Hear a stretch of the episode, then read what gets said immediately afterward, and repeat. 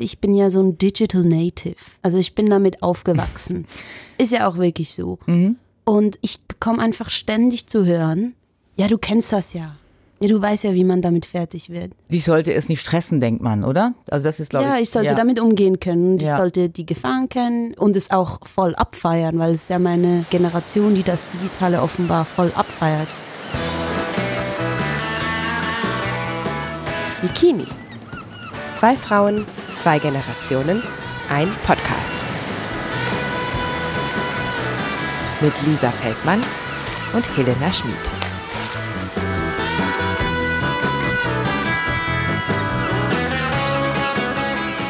Hallo, liebe Zuhörerinnen und Zuhörer. Hier melden wir uns mit unserem Podcast. Wir, das sind Elena Schmid. und Lisa Feldmann, zwei Journalistinnen, die ab jetzt im Zwei-Wochen-Rhythmus über Themen reden, die uns beide bewegen, obwohl wir relativ unterschiedliche Frauen sind. Das fängt schon damit an, dass Helena braune Haare hat und ich eine blonde bin. Hört aber damit nicht auf. Und ich bin 22 Jahre alt. Lisa, ich weiß nicht, magst du das sagen? Ja, komischerweise bei 22 sagt man das so und bei mir sagen die Leute immer, magst du das sagen oder lieber nicht? Ich bin 61, Leute. Ich bin echt schon so ein bisschen älter. Aber das ist vielleicht auch ein bisschen der Charme der ganzen Geschichte, dass zwei so unterschiedliche Frauen über viele verschiedene Dinge Meinungen haben. Ja, und 61 hätte ich dir jetzt nicht gegeben, ne? Ja, das musst du natürlich auch an der Stelle immer sagen, aber vielen Dank, ich nehme das gerne entgegen. Ist ja heute auch ein bisschen so, ne? 61 ist so die neue 48 oder wie geht das nochmal? In dem Fall wärst du aber erst 14, wenn das mit den 22 auch so ist. alles immer jünger ist. Anyway, heute reden wir über etwas, was uns beide bewegt, aber aus sehr unterschiedlichen Gründen. auf sehr unterschiedliche Art und Weisen. Es geht um Erreichbarkeiten. Als Journalisten sind wir irgendwo auch gewohnt, ständig erreichbar sein zu müssen. Lisa, du wahrscheinlich noch extremer als ich. Du warst ja in einer höheren Position. Ja, ich glaube, die Position ist gar nicht das Thema. Also erstens habe ich die ja noch kennengelernt, die Position, als das noch gar nicht das Thema war. Digitale Erreichbarkeit gab es da noch gar nicht. Da ging man in die Ferien und kam zurück und hatte dann eine Biege voller Briefe auf dem Tisch und Faxe, die man durcharbeiten musste. Und das Zweite ist, dass dein Job als Reporterin, also du bist ja noch Journalistenschülerin, aber du durchläufst gerade ja viele Stationen, die dich sozusagen dazu bringen, mit ganz vielen Leuten zu kommunizieren, weil du dauernd Berichte schreibst, Reportagen machst, Leute interviews, vor Kamera stehst und so weiter. Da ist die Erreichbarkeit vom Job, würde ich mal sagen, mindestens so groß. Ja, und vor allem wichtig. Also ich habe ständig das Gefühl, wenn ich jetzt nicht ans Telefon gehe, dann geht die Welt einfach unter. als es erfunden wurde, das Handy, also noch vor dem Smartphone. Aber plötzlich hatten Leute Handynummern, nicht nur Festnetzanschlüsse. Und ich erinnere mich, dass es immer dann, wenn es um wichtige Leute geht, die man erreichen wollte, man hatte plötzlich die Handynummer bekommen von irgendjemand, der die Person gut kannte. Und ich hatte irre Hemmungen, auf diesem Handy anzurufen, weil ich fand das so intim. Ich hatte das Gefühl, ich rufe jetzt jemanden an, also ich als Reporter, der ist vielleicht wichtig, der ist beschäftigt, der geht aber jetzt an dieses Handy, weil das Telefon klingelt und ich störe den, ich übertrete sozusagen drei Stufen, weil ich das gewohnt war als Journalistin. Ich habe ja auch viele Stars und Designer und Models und ich weiß nicht was interviewt, dass da immer so eine Schranke war von einem Pressesprecher, von einer Agentin. ja, Ähm, das gibt's heute auch noch. okay, Aber bei mir, diese Hemmung, von der du sprichst, die kenne ich nicht. Also ich gebe meine Handynummer immer raus. Ich habe gar keinen Festnetzanschluss. klar. Und entsprechend habe ich auch nicht so Hemmungen, Menschen aufs Handy anzurufen. Im Gegenteil, ich liebe es, wenn ich die Handynummer habe und erwarte damit eigentlich genau vom Gegenüber das, was mich stresst. Was das, heißt das? Eben, dass man immer erreichbar sein muss. Ich freue mich, hat das Gegenüber eine Handynummer, weil ich weiß, ich erreiche die Person. Und mich selber stresst das aber, wenn ich dauernd erreichbar sein muss und dauernd angerufen werde und immer wieder im Kopf umswitchen muss, um wen geht's jetzt da? Aha, okay. Das ist so ein bisschen dann so ungerecht, oder nicht? Also ich meine, wenn du sozusagen froh bist, die anderen in Stress zu bringen, aber so ein bisschen äh, gestresst, also wie soll ich Ja, sagen? absolut. Das, ja, es ist so, dann lebst du die beiden Seiten einer Medaille. Aber lass uns mal den Job weglassen. Erstmal privat, oder? Ja, Privat ist für mich so ein Thema, dass ich das Gefühl habe, alle meine jungen Freunde haben immer dieses verdammte, Entschuldigung, Handy neben sich liegen. Und während wir reden, live, analog in irgendeinem Café, vibriert das, ist irgendwas, gucken Sie mit einem Auge mal kurz nach rechts, sind Sie beschäftigt damit. Also Sie sind eigentlich immer erreichbar und gehen damit um.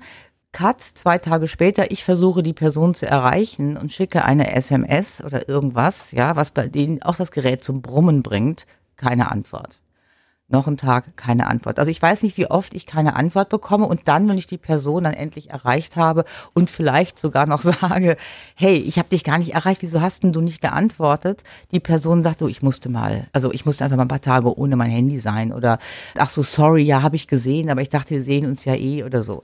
Ja. Dann kriege ich das Gefühl, ich bin Prioritätenliste Platz sieben. Ja, davor kommen sechs Leute, da hätte sie sofort reagiert und sofort was gemacht. Bei mir so, mh, hm, also ich komme. Also ich kenne die Gegenseite ziemlich gut. Welche? Wie deine Freundin, die dann zwei Tage nicht zurückschreiben. Das hat bei mir aber wenig mit Prioritäten zu tun, sondern ist eher ein Spiegel von, wie ich mich gerade fühle.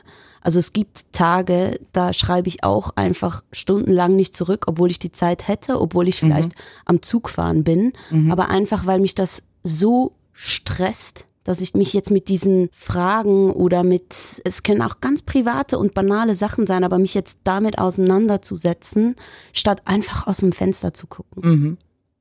Gut, ja, vielleicht bin ich so ein bisschen noch aus dieser Welt, wo man eine Antwort gibt. Also es ist, das hat, glaube ich, wirklich was damit zu tun, dass ich eine andere Generation bin, wo man auf jemanden reagiert, der eine Frage stellt oder der zum Beispiel sagt, es war ein besonders schöner Abend gestern, hier sind noch zwei Fotos, wo du ganz toll aussahst und ich hoffe, dir geht's gut und wir sehen uns bald wieder. Dann würde ich, sage ich mal, zumindest so ein Icon zurückschicken, ja. weil ich das Gefühl habe, das ist so. Ich würde mal sagen, 80 Prozent der Fälle bekomme ich das nicht zurück. Die Person nimmt das in Empfang und sagt, ja, stimmt, danke.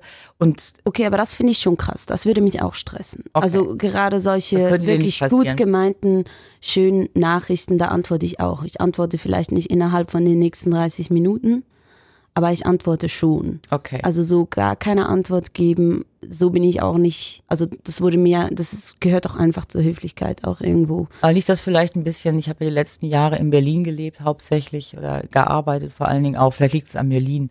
Vielleicht ist Berlin unhöflicher als die Schweiz. Keine Ahnung. Könnte ja auch daran liegen. Also ich habe das auf jeden ja. Fall so als, nicht nur ich übrigens, sondern ich habe das auch um mich rum mitbekommen. Also das ist so eine ja, was ist, was einem häufig passiert und was mich sehr stresst an dieser an dieser digitalen Welt, weil ich es irgendwie damit in Verbindung bringe. Aber siehst du es auch so? Also ich habe schon oft erlebt, dass wenn ich dann eine Zeit lang nicht zurückgeschrieben habe, dann kam, ist alles okay bei dir? Du warst so plötzlich vom Erdboden verschluckt, weil ich irgendwie einen Tag nicht zurückgeschrieben habe.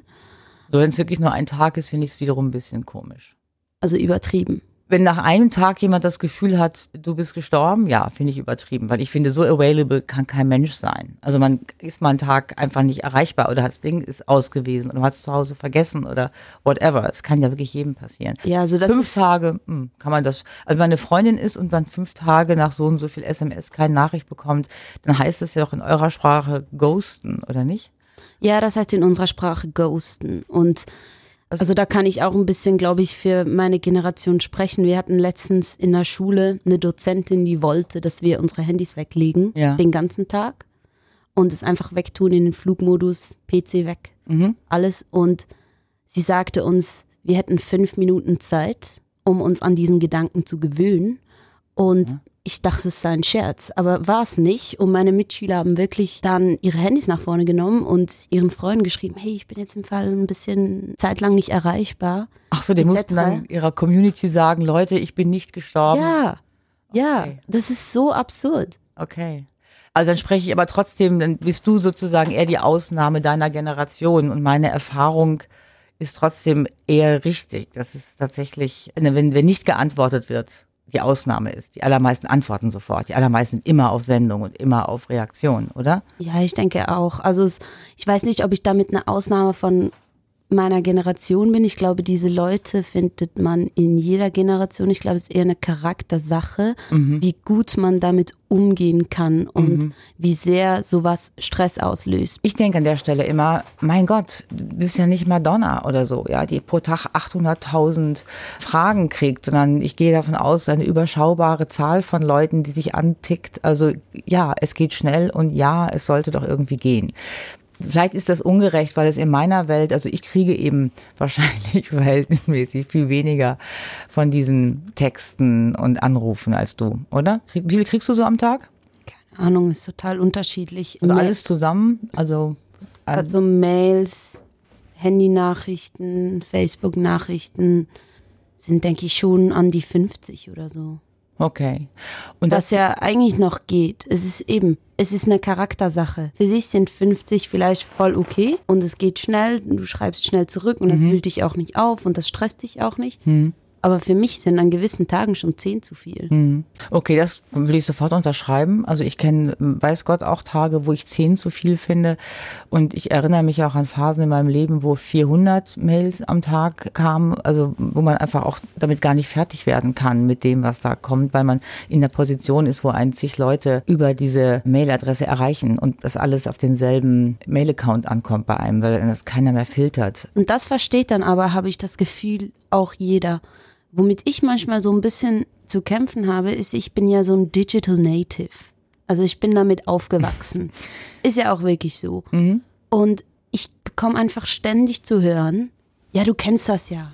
Ja, du weißt ja, wie man damit fertig wird. Mhm. Ja, du solltest das doch wissen. Du kennst es ja. Du bist ja Digital Native. Ich sollte es nicht stressen, denkt man, oder? Also das ist, glaube ja, ich. sollte ja. damit umgehen können. Und ja. ich sollte auch, ich sollte die Gefahren kennen und ja, genau, sollte einfach damit, damit klarkommen irgendwie und es auch voll abfeiern, weil es ja meine, meine Generation, die das Digitale offenbar voll abfeiert.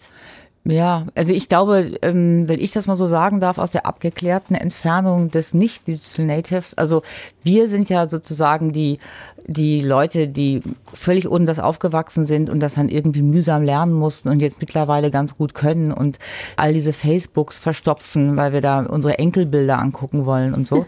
wir sind ja so diese Gruppe und dann kommt noch mal was danach, die Eltern dieser Enkel, die auch verstopfen und dann kommt ihr so, die danach kommen, die jetzt eben Anfang 20 sind, glaube ich, die sind zwar Natives, aber angefangen kritisch und ich glaube, was dann kommt, ich sage jetzt mal Generation Greta, die wird es ändern. Ich glaube schon, das kann nicht so bleiben. Ich glaube, dass alles das, was wir gerade besprechen, unabhängig von uns beiden, unseren Befindlichkeiten, hier auf irgendeine Wand zurast, was nicht gut ist. Und deswegen glaube ich mal, dass diese, oder hoffe ich mal, dass diese Generation Greta, die das jetzt so verdammt gut macht in Sachen Umwelt, sich vielleicht auch, was das angeht. Glaube ich ehrlich gesagt nicht. Wieso ich glaube, nicht? von mehr Kommunikation auf weniger Kommunikation zu gehen, das wird nicht passieren. Warum bist du da so sicher? Ja, weil Kommunikation und dieses Soziale, das gibt uns ja was. Es gibt uns einen Dopaminschub, das gibt uns eine kurzzeitige Befriedigung, so sind wir nun mal einfach programmiert. Und auf diesen kleinen Dopaminschub, auf diese kurze Befriedigung, wenn ich mein Handy nach vorne nehme, zu verzichten. Ich glaube nicht, dass das passiert. Dann darf ich ganz ich glaube, kurz dazu sagen, dass du, du, hast gerade beschrieben, das, was früher Zigaretten waren, der kurze so und so Schub. Ja, Gott sei Dank rauche ich. Ja, okay. Dann aber rauche ich nämlich statt ständig aufs Handy zu gucken. aber es rauchen ganz viele Menschen nicht mehr, weil sie gemerkt haben, dass Rauchen zwar das alles auslöst, aber gleichzeitig sie tötet, weil sie davon alle möglichen Krankheiten kriegen. Also es hat sich ja dann irgendwann durchgesetzt zu sagen, okay, das stimmt alles, Rauchen ist eine feine Sache und macht Spaß und die sind doch so gestrickt, dass wir das gerne tun. Aber vielleicht könnten wir es trotzdem lassen, zumindest in der einen oder anderen Weise, weil es uns umbringt. Und vielleicht könnte ja diese Erkenntnis, weil dass das hier irgendwie nicht gut ist, ich glaube, das spricht sich langsam rum. Also mal abgesehen von der Netflix-Doku, die dazu gerade läuft, da können wir gleich noch drauf zurückkommen, also nochmal genauer drauf eingehen, wissen wir das doch alle in meiner Welt, also alle Leute ab 40, die ich so im engeren Freundeskreis habe, haben massive Gedächtnis- und Konzentrationsprobleme. Jeder erzählt mir Geschichten von, ich stand auf und wollte zum Kühlschrank und auf dem Weg wusste ich nicht mehr, warum ich da hingelaufen bin. Also Sachen, die haben uns früher unsere dementen Omas erzählt. Hat jetzt jeder. Jeder hat Ausfälle, weiß nicht mehr, hat doch nicht und bla.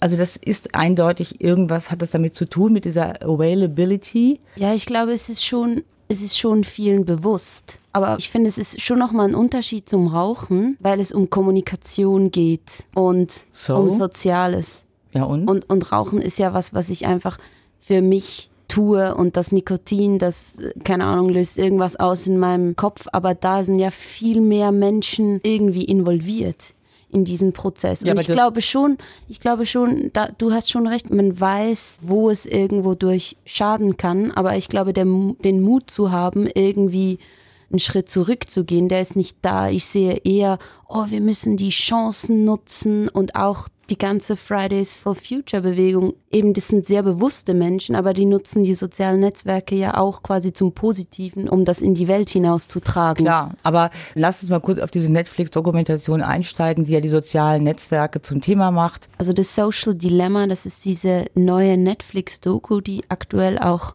sehr gefeiert wird. Da sprechen ja Personen, ehemalige CEOs oder Mitentwickler von sozialen Plattformen eigentlich sehr kritisch darüber, was aus diesen Plattformen geworden ist. Wahnsinnig beängstigend fand ich die. Wir haben ja alle auch den Film Social Network gesehen, der mal im Kino lief, glaube ich.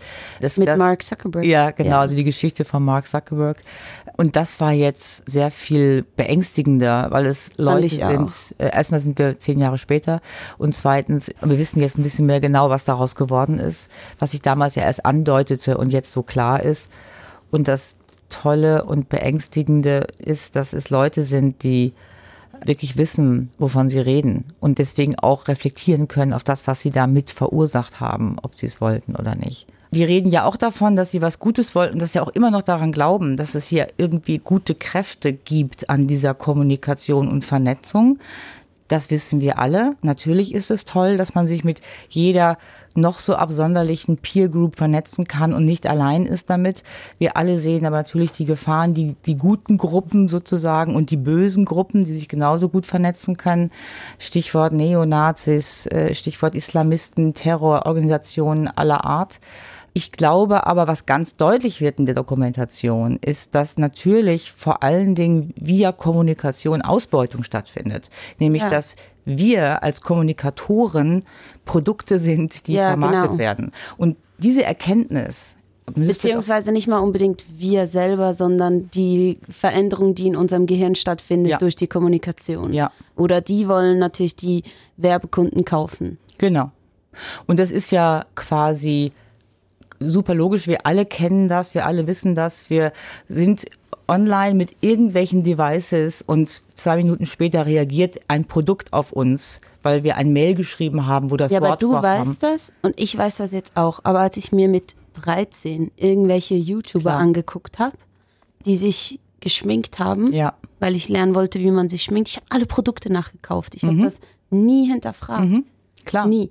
Und ich glaube, das ist nicht nur, man sagt eben ja, die Teenager und deshalb haben die Teenager, sind, sind die häufiger magersüchtig oder haben Depressionen und so. Klar, für, für Kinder ist das wahnsinnig schwierig, da kann man in der Bildung eingreifen, aber ich glaube auch, dass das Bewusstsein, was, was du jetzt sehr stark hast und ich irgendwo durch auch habe, dass das nicht selbstverständlich ist.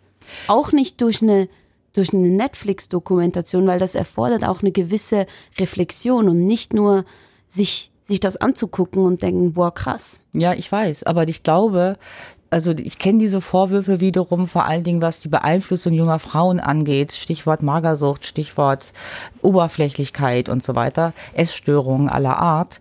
Aus meiner ganzen Zeit Frauenzeitschriften, ja. Also ich habe immer Frauenzeitschriften gemacht und habe ganz oft auf Podien gesessen und mich verteidigen müssen, weil es hieß, ihr seid doch schuld daran, dass unsere Kinder alle magersüchtig sind, weil sie halt aussehen wollen wie eure Models. Und ich denke, da ist auch was dran. Also ich habe da auch nie gesagt, wie kommt ihr denn da drauf, so ein Schwachsinn, sondern ich weiß, dass das natürlich damit zu tun hat. Das war halt die analoge Kommunikation zu dem Thema. Ich habe aber auch immer gesagt, dass ich glaube daran, dass man die Leute nicht unterschätzen soll, dass man natürlich auch darüber kommunizieren soll und darüber reden und davon ausgehen soll, dass die Leute gar nicht so doof sind, wie man denkt. Dass man die schon, wenn man sie genug und immer wieder informiert zu dem Thema, dass da auch was ankommt, dass da auch was passiert. Und das geht aber damit los, dass ich als Mutter bitte neben meiner Tochter sitze, wenn die jetzt Heidi, diesen Heidi Klum Scheiß guckt, ja, und sage, sag mal, können wir darüber reden, was wir hier gucken? Ja. Ja. Wenn diese Tante. Aber meine, meine Mutter hat das zum Beispiel nie gemacht, weil ihr war das gar nicht so bewusst. was Heidi Klum da für ein Mist erzählt. Ja, genau. Also sie, ich habe nie mit, ich kein Foto für dich. ich hab, Hallo? Ja, ich habe noch nie mit meinen Eltern irgendwie darüber gesprochen, als ich noch ein Kind war, weil das ihnen nicht so bekannt war wie dir, oder? Weil Das heißt bekannt. Ich meine, es hat einfach einfach geärgert. Ich habe mich darüber so aufgeregt. du bist aber durch deinen Job natürlich sehr sensibilisiert auf das Thema und ich glaube, was eben genau der Unterschied ist zwischen Modezeitschriften und was die Gefahr ist an den sozialen Netzwerken, ist, dass dort eine gewisse Authentizität quasi rübergebracht wird oder inszeniert wird. Also man geht davon aus, die Person ist authentisch, die Sieht sieht, wirklich wirklich, so so, aus, aus. hat wirklich dieses Leben, wo sie die ganze Zeit um die Welt jettet. Wenn ich mir in einem Hochglanzmagazin ein inszeniertes Foto ansehe, das auch künstlerisch wahnsinnig toll und Ja. tief ist, dann habe ich viel weniger das Bedürfnis, dem nachzueifern, Ja. als einer Person, die authentisch zu scheinen, zu sein scheint. zu sein Ja. scheint. Ja, genau. Aber trotzdem, Helena, ich glaube daran, dass nicht nur wir zwei, weil wir so irre schlau sind, ja, und, und Das glaube ich auch äh, nicht. das checken. Ich glaube, dass es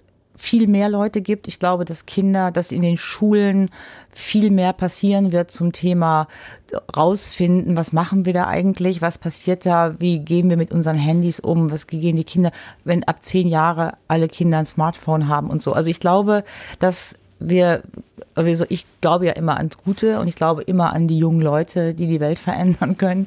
Ja. Ähm, ich glaube daran, dass das passieren wird, dass ein Bewusstsein dafür, wie missbraucht wir werden, weil das, was ich ja so irre finde, was mich so fast schlaflos gemacht hat bei Netflix, ist, dass das ja nicht nur rückwirkend ist. Sie wissen, seit du Teenager bist, dass du gerne MAC-Lippenstifte gekauft hast, weil das irgendein YouTuber toll fand, sondern die können hochrechnen.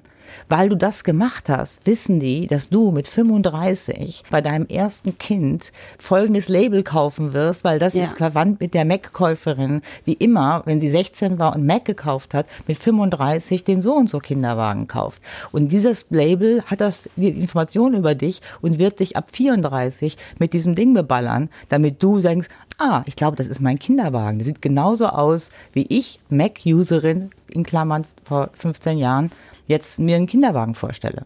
Ich glaube einfach, es reicht nicht, sich eben über das Digitale bewusst zu sein, sondern ich glaube, es hat auch sehr viel mit Konsum zu tun, beziehungsweise mit der Konsumgesellschaft. Das ist ja das, was das überhaupt ermöglicht. Wenn, wenn ich nicht so unbedingt den tollsten Lippenstift haben wollte oder ständig mir irgendwelche Sachen kaufen wollte, um mehr zu haben, um besser zu sein, dann würde das ja gar nicht so funktionieren, wie das jetzt funktioniert. Ja, aber sagen wir mal so, die persönliche Optimierung, das ist ja so das Ding meiner Generation, dass wir alles immer toller und irgendwie gut und noch besser und das Beste aus uns machen. So, das war ja so unsere Lebensbotschaft.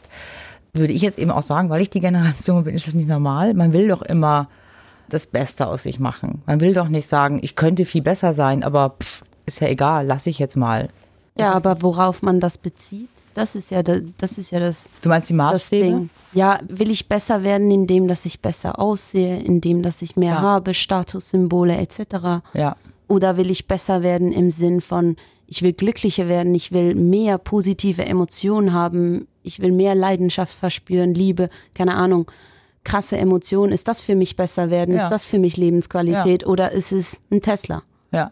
Glaubst du eigentlich, dass daran Corona was geändert hat? Ich glaube, kurzfristig hatte ich das Gefühl, ja. Ich habe sehr viel Solidarität und Wertschätzung gesehen um mich herum, aber mittlerweile sind alle so müde von diesem Thema. Ich glaube, die Wertschätzung und das alles ist wieder völlig in den Hinterkopf geraten und jetzt ist wieder mehr Frustration da, dass es eben doch nicht so ist, wie es mal war oder doch noch nicht so ist, wie es mal war. Also man schätzt nicht mehr, boah, ich darf ins Restaurant gehen, sondern man regt sich darüber auf, dass man die Kontaktdaten hinterlassen muss. Okay. Okay, das nehme ich anders wahr. Also ich gebe bei der Kontaktdaten äh, sehr gerne, weil ich einfach denke, klar, es sollte möglichst nachvollziehbar sein, wo ich war. Ich habe auch diese App und so. Ich dachte jetzt mehr so ans Shoppen der amerikanischen Vogue. Die haben jetzt ihren eigenen Fernsehspot, News-Spot, dreimal die Woche.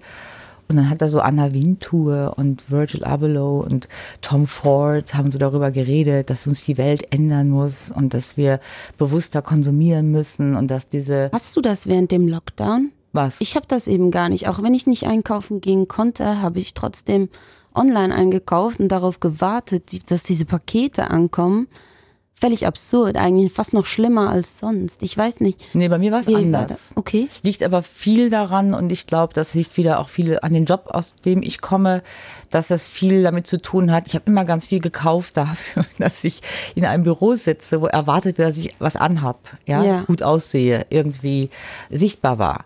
Und jede, jede Sekunde, also bei der Annabelle war das so, dass mich Leute auf der Straße erkannt haben. Also ich war quasi immer auf Sendung für im Namen dieser Annabelle Chefredaktion. Ja. Und das war auch was ganz Tolles und Wunderbares, aber hat auch dazu geführt, dass ich immer gut aussehen wollte. Also im Sinne von jetzt nicht in, einer alten Jogginghose zum Milch holen gegangen bin oder so. Und dieser Lockdown, ich bin ja schon lange wieder bei der Annabelle, aber ich habe das noch so intus, dass diese Außen, nach außen bin ich jemand anders als privat, wenn ich privat ja. bin. Und plötzlich waren wir nur noch privat. Und ich hätte jetzt nicht im Traum gewusst, warum ich mir zwei Sommerkleider und eine Sommerhose und zwei neu, paar neue Sandalen und so zulegen soll. Also du hast das Gefühl, du hast fast ein bisschen mehr zu dir selber gefunden, beziehungsweise dich mehr getraut, einfach die private Lisa zu sein. Ja, also soll ich das sagen, es ist nicht mit Mut, hat nichts mit Mut und Angst, ich traue mich nicht, ich selber zu sein, zu tun, sondern eher mit der Gelegenheit nochmal zum Lockdown. Ich habe das ganz anders wahrgenommen als du. Und zwar, ich bin viel mehr in diese Konsumwut verfallen. Und die habe ich sonst, habe ich damit nicht so ein Problem. Ich bin sonst ein Mensch, der nicht, würde ich sagen, sehr viel konsumiert, wie eben Kleidung oder ich glaube, ich war so, ich, ich wusste nicht, was ich mit, mit mir anfangen soll, weil all die Sachen, die ich sonst mit mir anfange, die nichts mit, nichts mit Konsum zu tun haben, waren plötzlich nicht mehr möglich und dann bin ich genau in dieses Muster gefallen. Verstehe. Während dem Lockdown und habe eigentlich dann genau die andere Entwicklung gemacht als du. Mhm. Auf die Palme gebracht.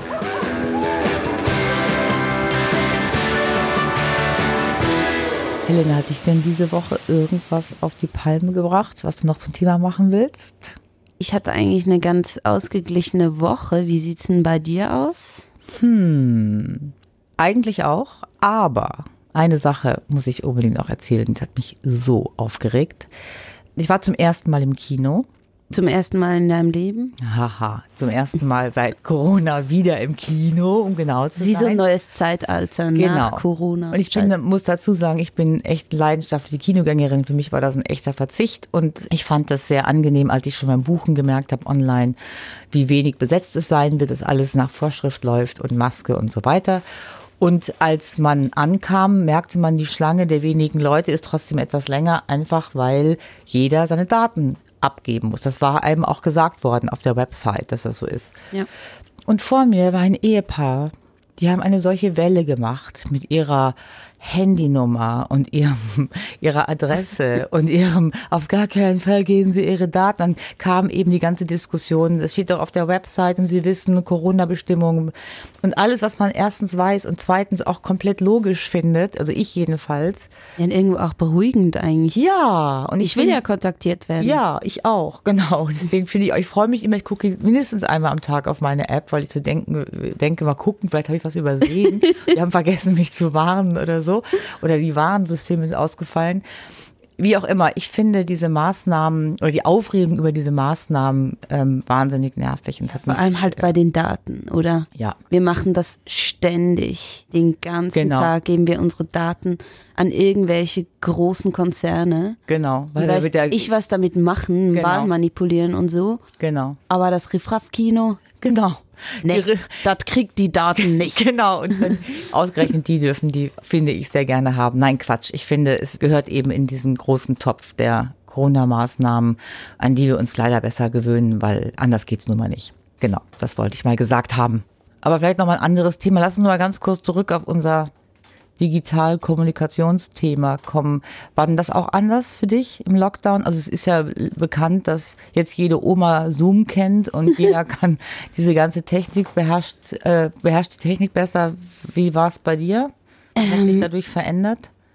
Nichts. Also ich fand Telefonkonferenzen schon immer wahnsinnig mühsam oder diese Zoom-Konferenzen. Und Gab es die früher schon bei dir? Habt ihr die früher schon gemacht? mm, nein, Okay. Eher weniger. Meine Familie hat jeden Tag das gemacht ähm, Ah ja? mit dem erweiterten Familienkreis, aber ich habe mich nie eingeklinkt, Ach, guck mal. weil ich das, weil mir das einfach nicht so viel gibt. Mhm. Das Einzige, was wir hatten, was ich noch cool fand, ist von der Arbeit aus im Team haben wir um 11 Uhr manchmal so eine 20 Minuten Kaffeepause gemacht und du konntest dich einfach einklinken, wenn du Bock hattest.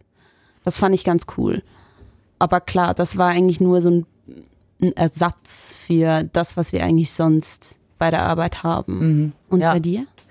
ich bin ja nicht in so einer Teamsituation wie du. Ich habe jetzt die letzten Jahre allein verbracht quasi, ähm, weil ich viel geschrieben habe und habe deswegen ganz wenig von diesen Bildschirmkonferenzen, Gesprächen und so weiter gemacht, aus verschiedenen Gründen. Aber mir hat es natürlich auch gefehlt, dass es das nicht gibt, diese analoge Kommunikation.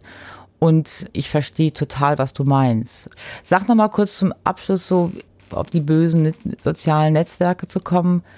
Bist du, was machst denn du? Bist du Instagram oder Facebook oder irgendwas? Ich benutze Facebook, Instagram und Twitter. Früher auch Snapchat. TikTok habe ich nie benutzt. Ich bin aber nicht sehr aktiv. Twitter benutze ich zum Beispiel eigentlich nur für die Arbeit, um mir über die Schlagzeilen Überblick zu verschaffen.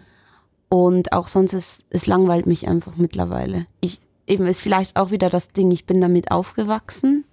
Und es ist nicht mal nur, dass ich sage, oh, das ist so gefährlich, das tut mir überhaupt nicht gut. Ich distanziere mich komplett von dem, weil das kann ich ja auch nicht. Also es ist, es gibt mir nicht viel. Es löst keine Emotionen mehr aus, mir das anzugucken. Deshalb bin ich immer inaktiver eigentlich und nutze es immer weniger und immer mehr eigentlich nur für die Arbeit fast. Ja, aber du bist ja Journalistenschülerin auf der Ringier Journalistenschule.